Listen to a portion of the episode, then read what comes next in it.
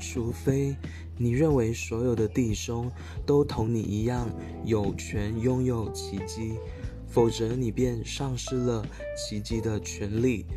只因你没有公正的对人一视同仁。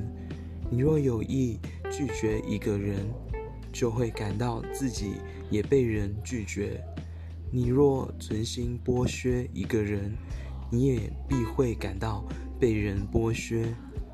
如果别人无法获得奇迹，你也绝对得不到奇迹。只有宽恕能给人奇迹。你的宽恕必须对所有的人都一视同仁。